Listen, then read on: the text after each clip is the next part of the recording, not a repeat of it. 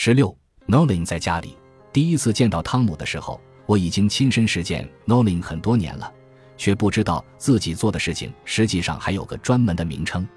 我会把办公桌上的东西排列整齐，也会把家里的桌子整理有序。十四岁的时候，我从跳蚤市场买了九斤左右的锁和钥匙，然后把它们倒在卧室地板上，分门别类归成几堆，这就是 Nolan。如今。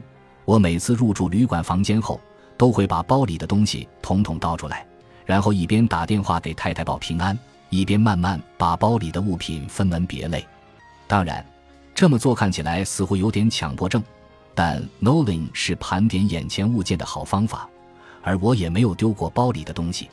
无论何时，我的日常提包里都有一百多件东西。我知道每件东西是什么，也知道它们分别放在哪里。这让我如释重负。根据汤姆的说法，具体做法如下：一、检查你的工作空间，挑出所有闲置的物品、工具、材料、书籍、咖啡杯，无论是什么，这都不重要。二、将闲置的物品从工作空间中拿走，如果不确定是否还有用，请先留在桌上。三、将所有类似的物品归为一类：钢笔与铅笔。垫圈与 O 型环，螺母与螺栓，以此类推。四让每类中的所有物品彼此对齐或垂直，然后与它们所摆放的表面对齐或垂直。职业生涯里的大部分时间，我的工作方式都一以贯之：在一张拥挤的工作台上，铺一块大约四十五点七厘米见方的垫板，周围堆满各式各样的东西。我的囤积癖和耐心的缺乏使我几乎无法适应其他工作环境。no ling 对我来说就像一种顿悟，同我给清单添上勾选框差不多。用这种方式整理我的工作空间，不但为我的大脑腾出了位置，让我能够更轻易地接受我正在做的工作，还减少了弄丢东西的可能性，提高了物品遗失后迅速找回的概率。此外，他还创造出了更多的工作空间。迫使自己放慢步伐，这种整理方法为我节省了工作过程中另一个阶段需要花费的时间。从二十世纪九十年代初开始，汤姆·萨克斯曾为纽约的多家制片厂工作。在他看来，Nolan 有更为实用的价值。他解释说，他是在高密度环境下生活和工作的产物。对于 Nolan 的多重价值，有一个创客群体也许比其他人的认识更直观。这群人就是厨师，他们称之为 mise en place。这个说法是法国著名厨师乔治斯·奥古斯特·埃斯科菲耶在19世纪末提出的，大致可以翻译成“各就各位”。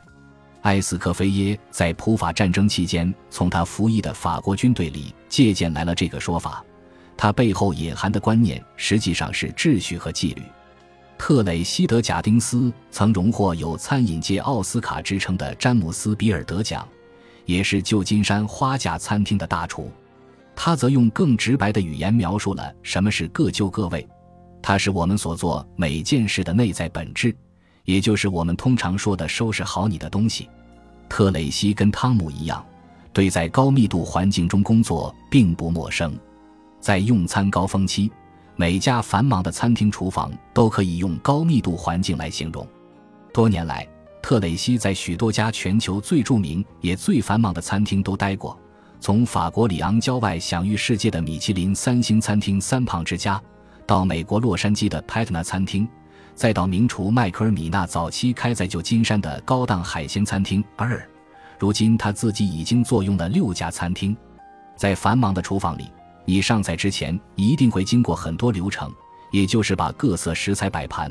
特蕾西介绍说：“各就各位是指将提前准备好的各色食材摆放到位，以便在接到客人点单后迅速摆盘上菜。厨房就像高压锅，多余的动作和草率的操作可能会毁掉一道菜，你也可能切到动脉，烧伤手掌，陷入困境，最终导致餐馆倒闭。”想要夜以继日地做出符合精确标准的完美菜肴，满足那些挑剔的老铁，各就各位是唯一可行的方法。在烹饪界，没有什么比烘焙更能体现这一点了。如果说烹饪是一门充满激情和创意的艺术，那么烘焙就是一门严谨的科学。令人惊讶的是，特蕾西承认自己是个差劲儿的糕点师。我讨厌称量东西。当我们说起他有一次试着在伴侣詹妮弗家里制作香蕉面包时，特蕾西表示：“我通常不喜欢在做烘焙的时候使用这种方法，因为这么做很占地方。”我会想：我真的想弄脏那么多碗吗？就不能直接把面粉撒在鸡蛋上吗？在这种情况下，我把食谱上的配方弄错了三次。这一悲剧源于我只靠脑子来做所有的数学运算。你真的会搞砸，所以我采用了跟平时稍有不同的做法。我把所有的碗统统拿出来，把所有干料放在这边的碗里，把所有湿料放在那边的碗里，然后再把所有配料混合起来。这么做要容易得多。事实证明，先把所有东西逐一摆开，各自放在适当的位置，然后再组合起来，效果会更好。对于作坊里的创客来说也是如此。尽管制造出某件东西需要魔力，但这种魔力之所以能存在，是因为我们在事先做准备的时候忍受了许多重复的步骤，并小心翼翼地将它们组合起来。而要想把准备工作做好，让一切各就各位，唯一的方法就是慢下来，妥善应对，并把东西牢牢夹紧。